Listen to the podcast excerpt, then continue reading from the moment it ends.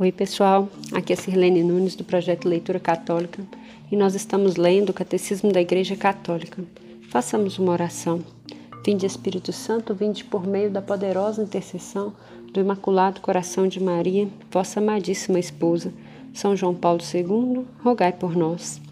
Então, pessoal, agora nós chegamos no artigo décimo do Credo, da oração do Credo.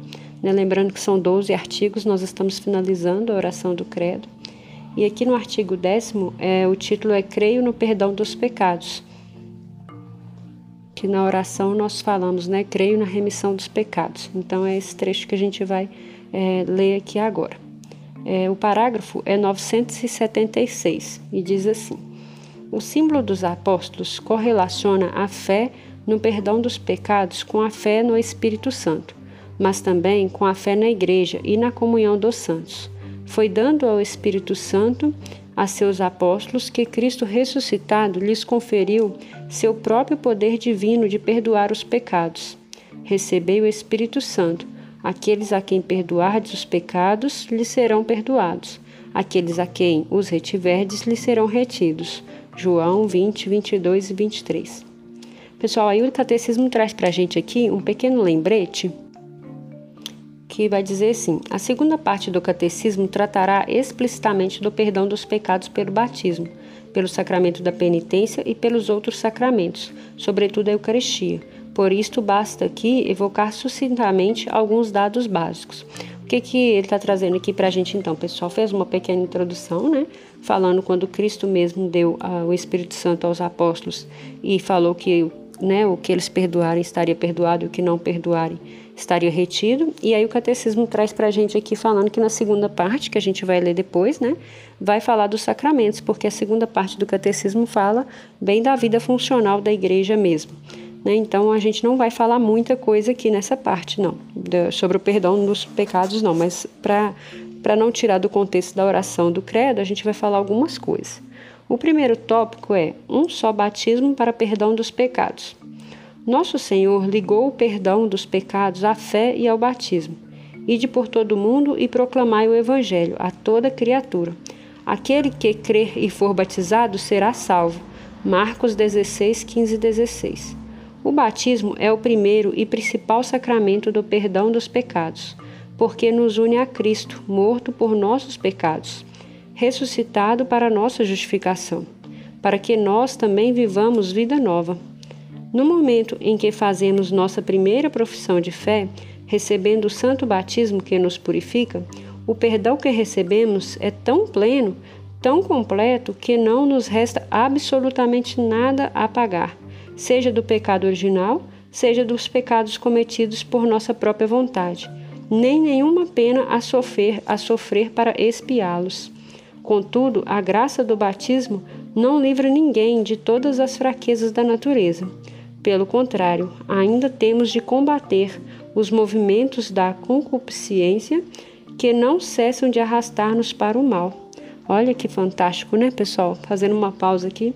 Então, quer dizer que quando nós somos batizados, crianças, né, ou não, porque tem pessoas que são batizadas um pouco mais velhas ou adultas mesmo, é, aquele momento ali do batismo é tão é, forte, é tão ligado à questão do batismo com o perdão dos pecados, que é como se nós tomássemos um banho, é um banho mesmo, né? A água ela lava mesmo, limpa todo o nosso pecado, desde o pecado original ou algum pecado cometido por vontade própria, se a pessoa já for né, adulta.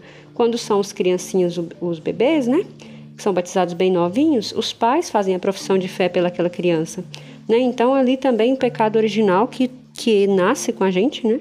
Então, ele é limpado ali e aí não existe mais nada a pagar, mais nada para se espiar. Maravilhoso, né? E aí, é, Está falando que, apesar disso, desse poder todo que o batismo tem, é, nós não somos lavados da nossa fraqueza que vem da natureza, da nossa natureza humana. Né? É, essa, isso que está falando aqui, a gente pode ler também como é, não nos limpa do nosso livre-arbítrio, porque quando Deus nos deu livre-arbítrio, nós temos direito de escolher, nós temos a possibilidade né, de escolher pelo bem e pelo mal. Né? Então, tudo que a gente faz, os pecados que a gente comete, é, nada mais são do que consequências das nossas ações, das nossas decisões. Né? E aí essa, essa fraqueza da natureza, né, que é a concupiscência, é, vai ao, ao, longo da nossa vida. E aí, para isso, a igreja oferece mais algumas coisas para que a gente não, não permaneça no estado de pecado, que é o que a gente vai ler agora. Nesse combate contra a inclinação para o mal, quem seria suficientemente forte e vigilante para evitar toda a ferida do pecado? Se, portanto, era necessário que a igreja tivesse o poder de perdoar os pecados, também era preciso que o batismo não fosse para ela o único meio de serviço de serviço destas chaves do reino dos céus, que havia recebido de Jesus Cristo. Era preciso que ela fosse capaz de perdoar as faltas a todos os penitentes, ainda que tivessem pecado até o último instante de vida. É, é, pelo sacramento da penitência que o batizado pode ser reconciliado com Deus e com a Igreja. Os padres da igreja, em razão, chamavam a penitência de um batismo laborioso. O sacramento da penitência é necessário para a salvação daqueles que caíram depois do batismo, assim como o batismo é necessário para os que ainda não foram regenerados.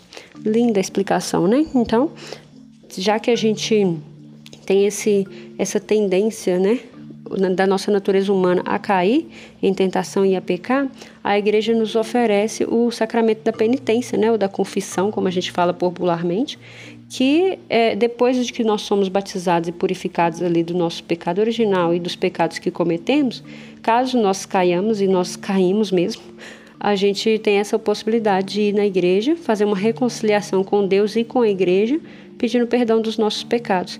E aí, quantas vezes na vida forem necessárias, a gente pode fazer esse reconhecimento do nosso pecado e pedir perdão para a igreja e para Deus e, e, reconciliar com Deus no caminho de novo, né? A gente está numa caminhada, né? Eu falei isso várias vezes aqui, uma caminhada de santidade e essa caminhada faz com que a gente caia muitas e muitas vezes, né? E aí cabe a nós reconhecer e buscar o sacerdote para poder pedir perdão. O tópico 2 é o poder das chaves.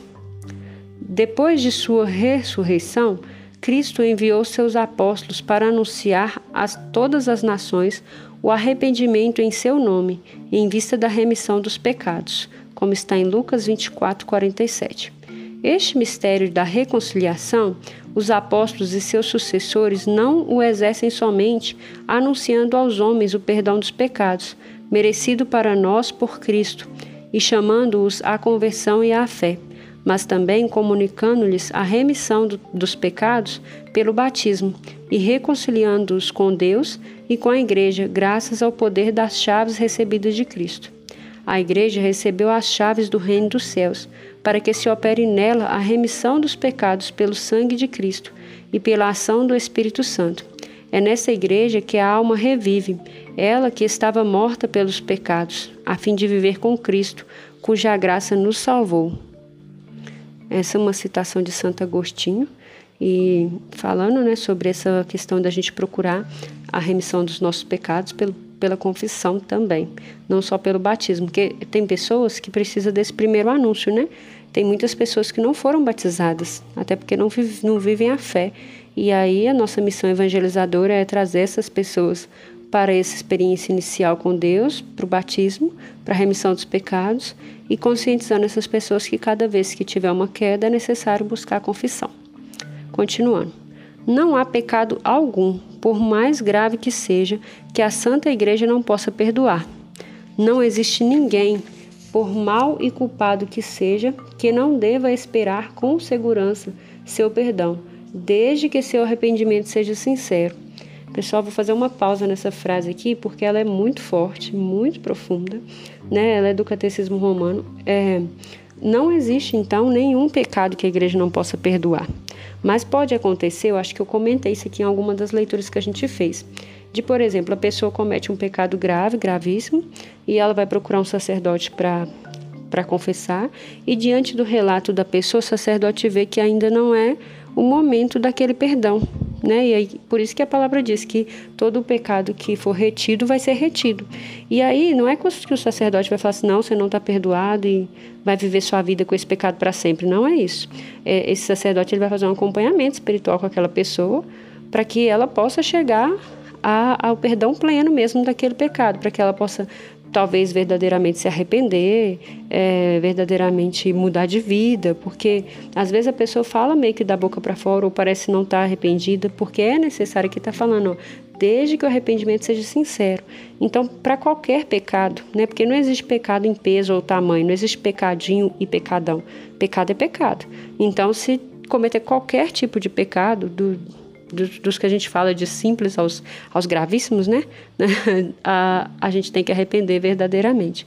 Isso é primordial. A nossa, o nosso exame de consciência é relembrar tudo que a gente fez, é, pedir perdão no nosso coração primeiro, sentir esse arrependimento e buscar o sacerdote para poder pedir o perdão mesmo a Cristo, né?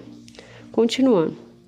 Cristo não morreu por todos os homens, quer que em sua igreja, as portas do perdão estejam sempre abertas a todo aquele que recua do pecado. Né, que aqui está completando a frase anterior. Então a pessoa pode ter pecado a vida inteira, ela pode ter cometido atrocidades. Se antes da sua morte ela tiver um momento de arrependimento sincero e verdadeiro e buscar reconciliação, ela vai encontrar salvação. A catequese empenhar-se-á em despertar e alimentar nos fiéis a fé na grandeza incomparável do dom de que Cristo ressuscitado concedeu à sua Igreja, a missão e o poder de perdoar verdadeiramente os pecados, pelo mistério dos apóstolos e de seus sucessores. O Senhor quer que seus discípulos tenham um poder imenso, quer que seus pobres servidores realizem em seu nome tudo o que havia feito quando estava na terra os presbíteros recebem um poder que Deus não deu nem aos anjos nem aos arcanjos. Deus sanciona lá do alto tudo o que os sacerdotes fazem aqui embaixo. Se a igreja não existisse, a remissão dos pecados não existiria, nenhuma esperança, nenhuma perspectiva de vida eterna e de uma, liber... e de uma libertação eterna. Demos graças a Deus que deu à sua igreja tal dom. Lindo, né? Essa, essa frase aqui também é de Santo Agostinho. A gente leu uma anterior aqui junto dessa, dessa parte de São João, São João Crisóstomo e de Santo Ambrósio. Tudo aqui nesse, nessa citação que a gente leu agora. Fantástico, né? Então a gente necessita da igreja para conseguir obter esse perdão dos pecados e ter essa esperança da vida eterna, né? De uma libertação eterna é, do céu, né? A esperança do céu. Resumindo, o credo relaciona o perdão dos pecados com a profissão de fé no Espírito Santo. Com efeito, Cristo ressuscitado confiou aos apóstolos o poder de perdoar os pecados, quando lhes deu o Espírito Santo. O batismo é o primeiro e o principal sacramento para o perdão dos pecados. Une-nos a Cristo morto e ressuscitado e nos dá o Espírito Santo. Pela vontade de Cristo, a Igreja possui o poder de perdoar os pecados dos batizados e o exerce por meio dos bispos e dos presbíteros, de maneira habitual no sacramento da penitência. Na remissão dos pecados, os presbíteros e, e os sacramentos são meros instrumentos dos quais nosso Senhor Jesus Cristo, único autor e dispensador de nossa salvação, se apraz em se servir para apagar nossas iniquidades e dar-nos a graça da justificação. Sensacional, né? Então, o sacerdote ele é um instrumento, né, nas mãos. Na, a gente está nas mãos do sacerdote, ele é um instrumento de Jesus, que é aquele que realmente nos justifica perante os céus. Lindo, né? Então esse foi o trecho que a gente falou sobre crer no perdão dos pecados. É como o catecismo mesmo disse, ele não falou muito, não explorou muito, porque na segunda parte vai ter uma exploração grande. Então, pessoal, hoje nós vamos parar a leitura por aqui. Nós continuamos na próxima, se Deus assim permitir. Eu espero que a leitura de hoje enriqueça a sua vida espiritual e Deus te abençoe.